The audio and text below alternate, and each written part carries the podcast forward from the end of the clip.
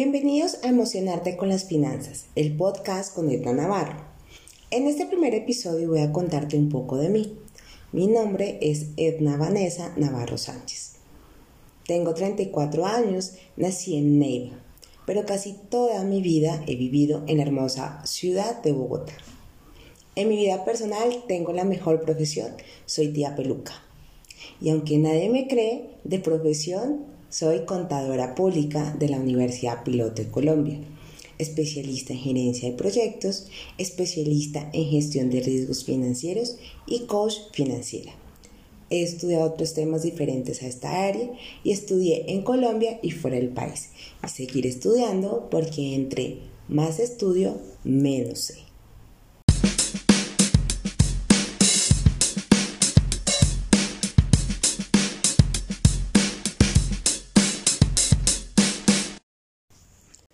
Tuve la gran fortuna de trabajar desde los 17 años, así que a lo largo de mis 15 años de experiencia profesional he pasado por varios sectores económicos del país y tuve la experiencia de crear áreas de proyectos, tesorería y finanzas desde cero.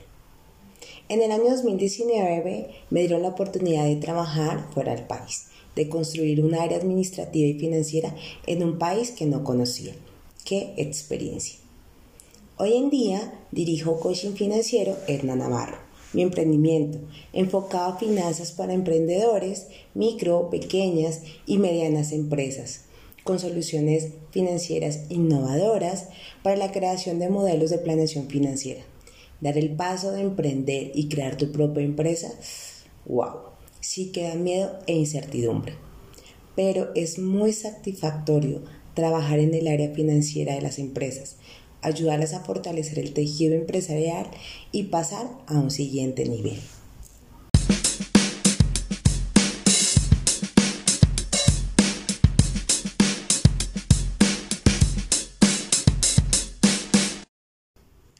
Ahora sí, ¿qué es emocionarte con las finanzas?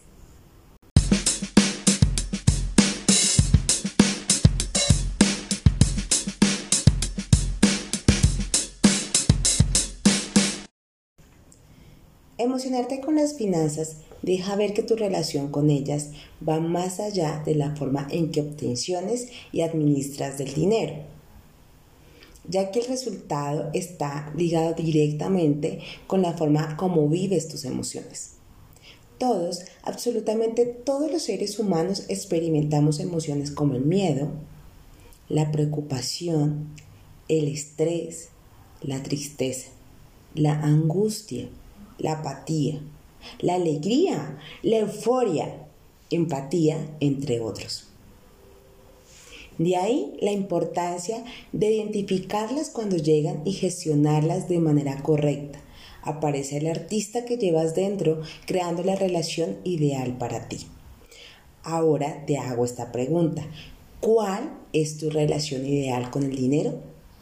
Un abrazo desde este medio de comunicación y nos vemos en el siguiente episodio.